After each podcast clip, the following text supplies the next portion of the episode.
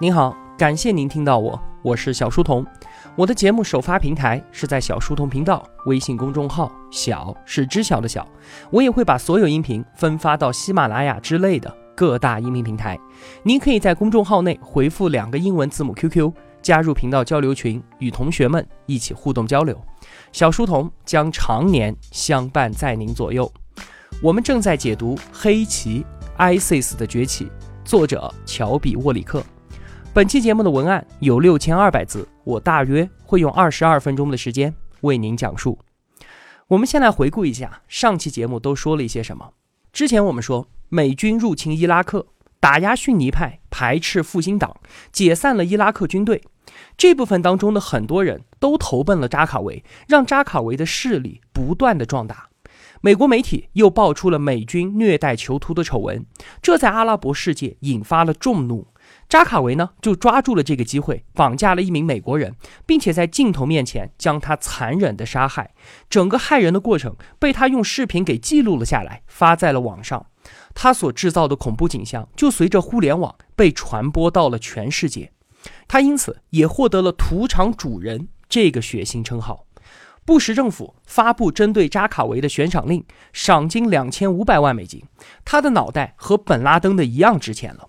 恐怖大亨本拉登也发出声音，肯定了扎卡维在伊拉克的所作所为，并且册封他为基地组织伊拉克分部的领袖。ISIS 的雏形就此生成。扎卡维又调转矛头，指向了自己的祖国约旦。他策划了一起规模庞大的毒气爆炸袭击事件，在眼看就要大功告成的时候啊，被约旦情报部门给成功破获了。约旦特工们防住了扎卡维的汽车炸弹，却没能挡住人肉炸弹的袭击。在二零零五年十一月九号，约旦首都安曼三座酒店发生连环爆炸，六十余名平民丧生，其中还包括了三名我们中国同胞。这被称为是约旦的九幺幺事件。在这一次针对无辜穆斯林的屠杀事件之后，扎卡维的声望瞬间就跌入了谷底。他从一个抗击美军、护教有功的英雄，变成了一个千夫所指、遭人唾弃的败类。扎卡维他肯定意想不到自己大限将至了，美国人将对他进行一系列的围剿行动。在此之前啊，小布什至少是饶了他两次。第一次呢，是他还躲在伊拉克边境的伊斯兰护卫队的时候，当时啊，小布什为了抹黑萨达姆出兵伊拉克，所以放了他一马。第二次呢，是在小布什要竞选连任的时候，即便扎卡维在伊拉克兴风作浪，但那个时候并不是大动干戈的好时候。而到了现在呢，小布什连任了，萨达姆也被处死了，中东的局势也是一片混乱，而这个扎卡维还在那儿不断的挑事，这个人。肯定是不除不快的。在白宫的会议室里面，众多政要齐聚。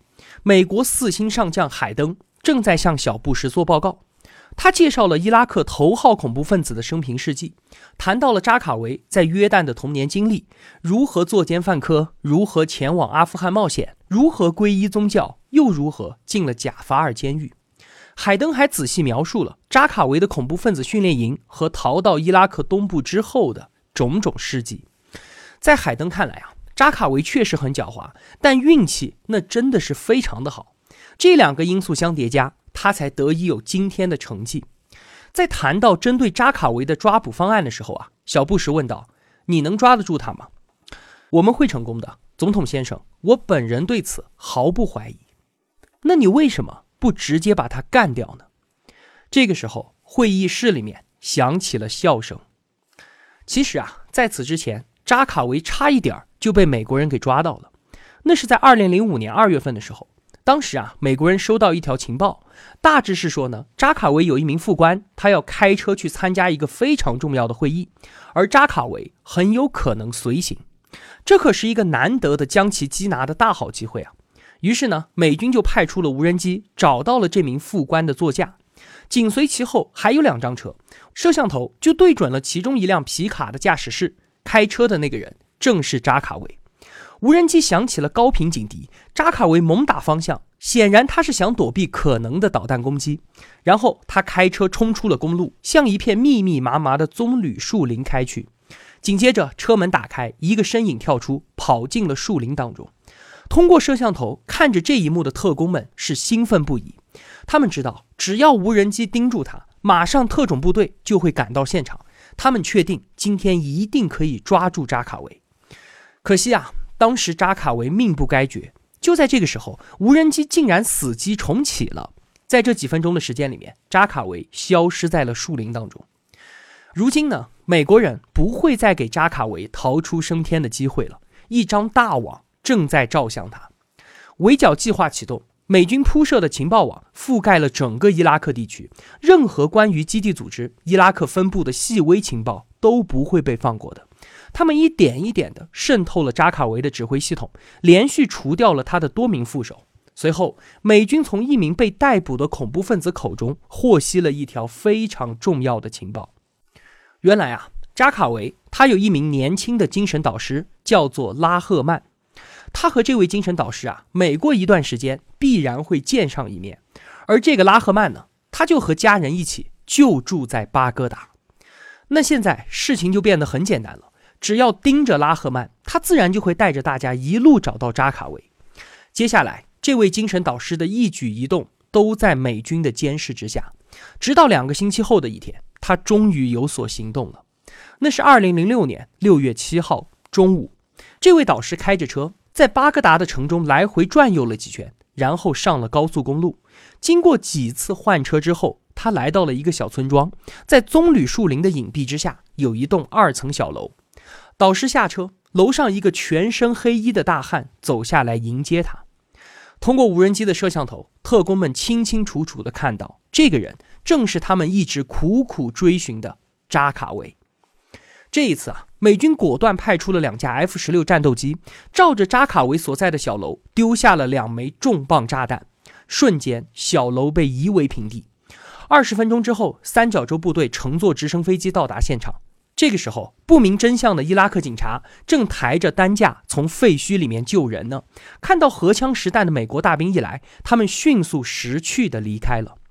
美国大兵们的目光聚焦在了一副担架上。上面躺着一个满脸是血的人，这个人的手臂上有骇人的伤疤，那是暴力去除纹身所留下来的痕迹。这个人就是扎卡维，他受了重伤，不过一息尚存。看到美国大兵们正在死死盯着自己，他一边口中念念有词，一边想要爬下担架逃走，自然几只大手把他死死地摁在了当场。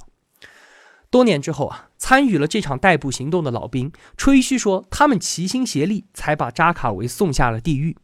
但其实啊，战斗机所投下来的重磅炸弹就把扎卡维的内脏给全部震碎了，他已经无药可救，只剩下了几分钟的弥留时间。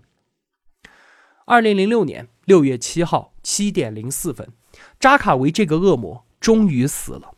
基地组织伊拉克分部失去了领袖，群龙无首。美军乘胜追击，增派部队投放到伊拉克全境，开展了清剿恐怖组织的熔炉行动，取得了非常好的效果。熔炉行动的负责人曾说：“啊，我们给予了他们沉重的打击，每天晚上都有基地组织的恐怖分子被我们杀死。”紧接着，早已经厌倦了暴力和恐惧的逊尼派也团结一致，他们组成了称为“伊拉克之子”的武装力量，开始驱逐盘踞在各个村落当中的恐怖分子。我们从美军和平民的死亡人数变化，就可以直观地感受到反恐的成效。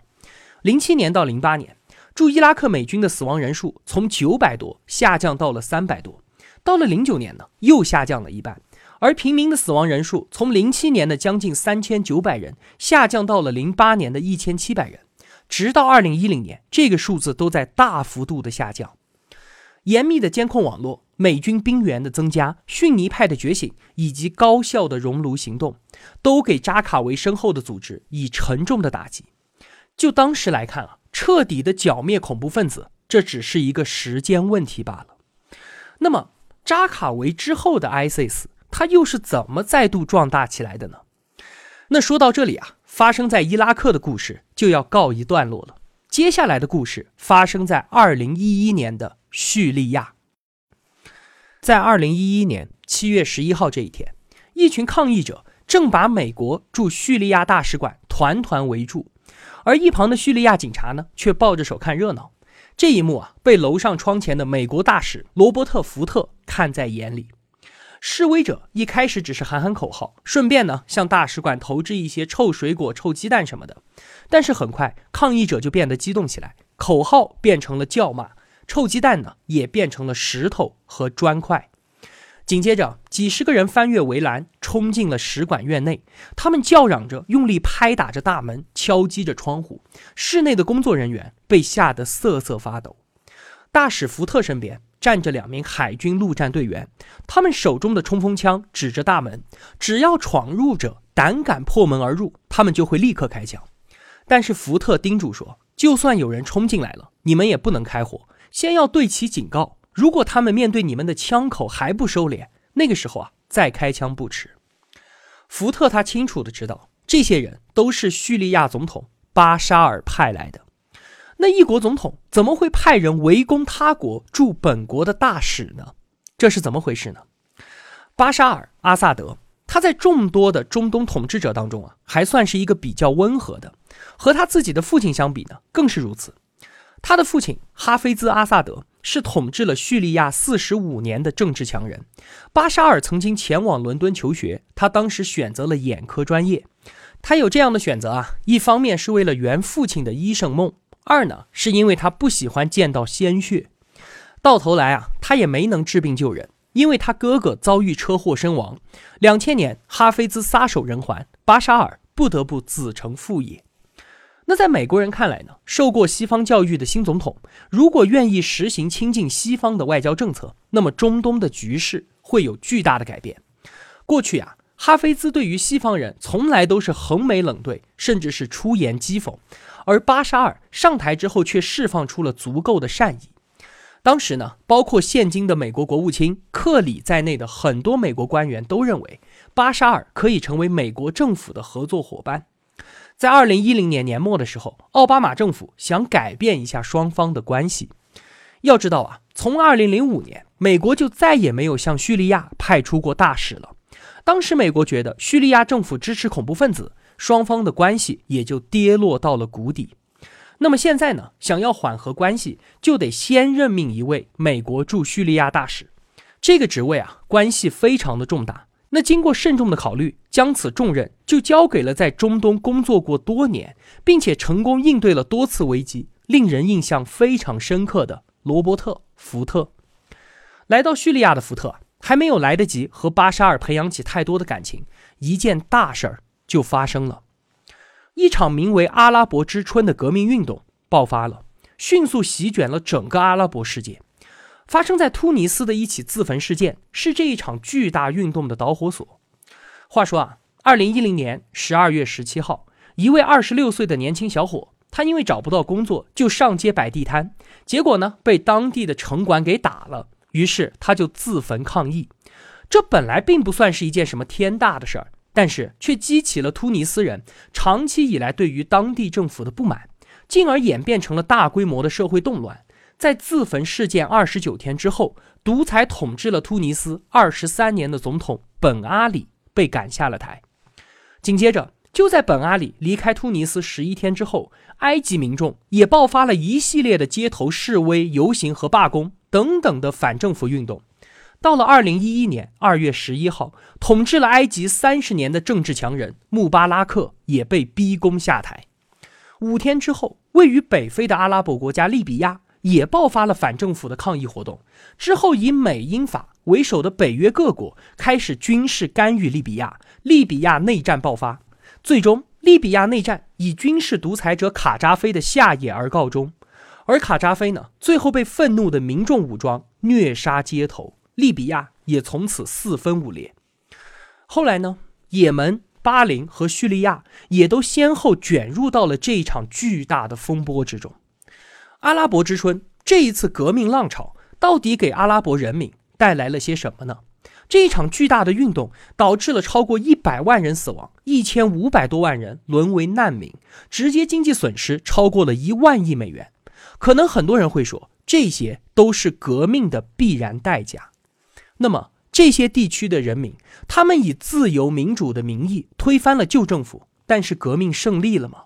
他们得到了民主和自由吗？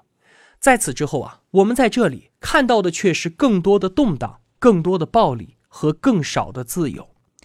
革命最开始的地方突尼斯，在此之后就陷入到了无休无止的争端当中，百业废弛，失业率和犯罪率都远远超过了革命前最糟糕的那些时期。后来啊，越来越多的突尼斯人开始怀念起本阿里时代的稳定，而相比于直到今天战乱依旧不断的利比亚和叙利亚，突尼斯已经算是非常的幸运了。法国大革命期间。罗兰夫人在断头台前留下了一句名言，她说：“自由多少罪恶假汝之名而行。”关于阿拉伯之春，就简单介绍这么几句。我们回到书中的故事：二零一一年三月的叙利亚，十五名青年在墙壁上涂画反政府涂鸦，遭到逮捕。巴沙尔就想杀一儆百，对这些少年实行了酷刑，其中有两人惨遭肢解。这件事情就成了导火索，阿拉伯之春的风暴正式降临叙利亚。那面对抗议者啊，巴沙尔一开始的态度是非常强硬的，抗议者的所有诉求都不予以考虑。他准备用大棒、用催泪瓦斯和子弹带领国家走出这次危机。在一个星期之后，七十多名抗议者就死在了乱局之中，上百人被抓进了监狱。但尽管如此，抗议他并没有任何消减的迹象。那美国驻叙利亚大使福特就坐不住了，他准备要让世人看到美国政府和示威者是站在一起的。他也觉得自己对于叙利亚人民有所亏欠。早在三十年前啊，二十五岁的福特曾经就在这个国家感受过当地人民的热情和善意。话说呢，当时还是学生的他跑到叙利亚来旅游观光。他和同学两个人抵达叙利亚首都大马士革的时候，已经很晚了。两个美国人跑遍了整座城市，也没有找到住处。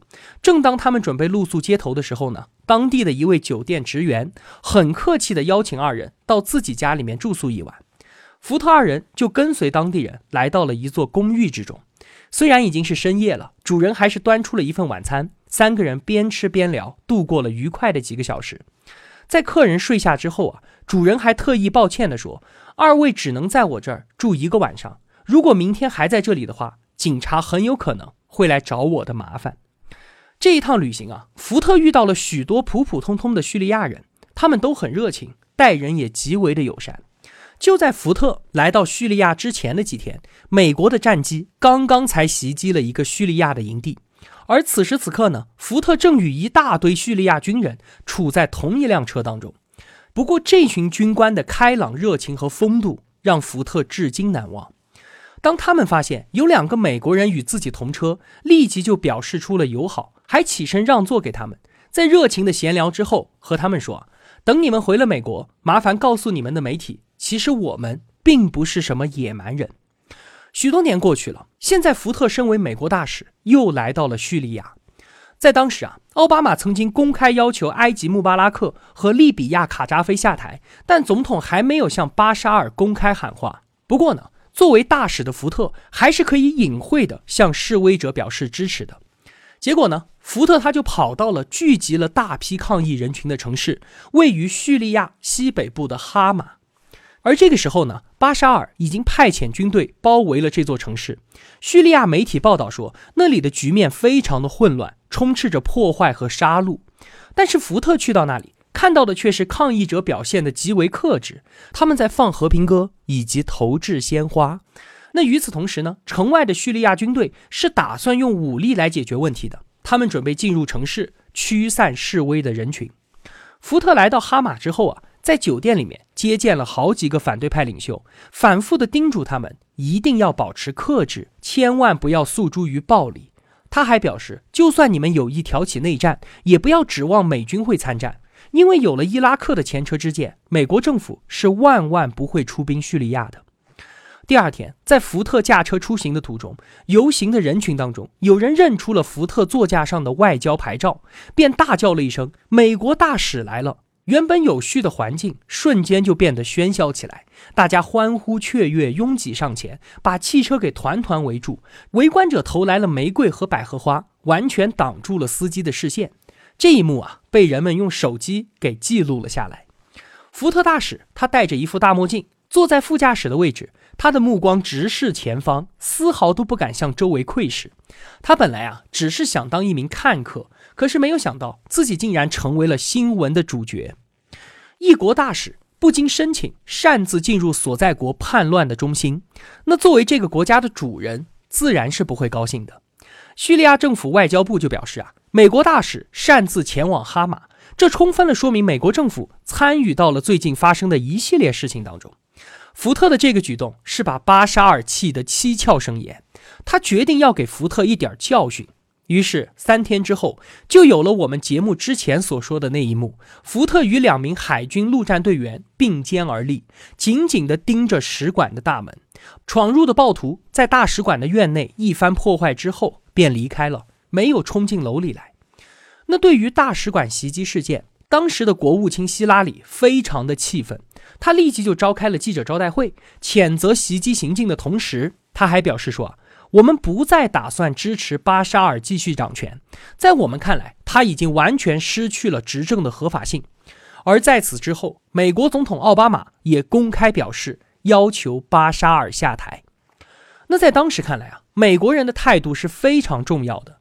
美国总统有没有直接喊出这句话，很不一样。这似乎就代表着美国一定会对叙利亚的事情进行干预，起码叙利亚的反对派就是这么认为的。但其实啊，当时美国还并没有打算介入其中，大家都觉得用不了多久，巴沙尔自然而然就会倒台的。那叙利亚总统自己呢？他当然不想成为下一个卡扎菲，惨死街头。巴沙尔发表讲话，将抗议者定义为宗教极端分子。他说。他们打着宗教的旗帜实施杀戮，以改革的名义进行破坏，为了他们口中的自由，四处制造无政府状态和混乱。巴沙尔声称，叙利亚政府将和这些宗教极端分子死战到底。当时啊，其实我们从抗议的人群当中，并没有找到宗教极端分子的影子。但是谁曾想到，在几个月之后，巴沙尔口中的宗教极端分子真的将在叙利亚。大显身手，而叙利亚的国内危机也将演化成一场国际灾难，ISIS 马上就要来了。好了，今天就与您分享这么多。如果我有帮助到您，也希望您愿意帮助我。一个人能够走多远，关键在于与谁同行。我用跨越山海的一路相伴，希望得到您用金钱的称赞。我是小书童，我在小书童频道与您不见不散。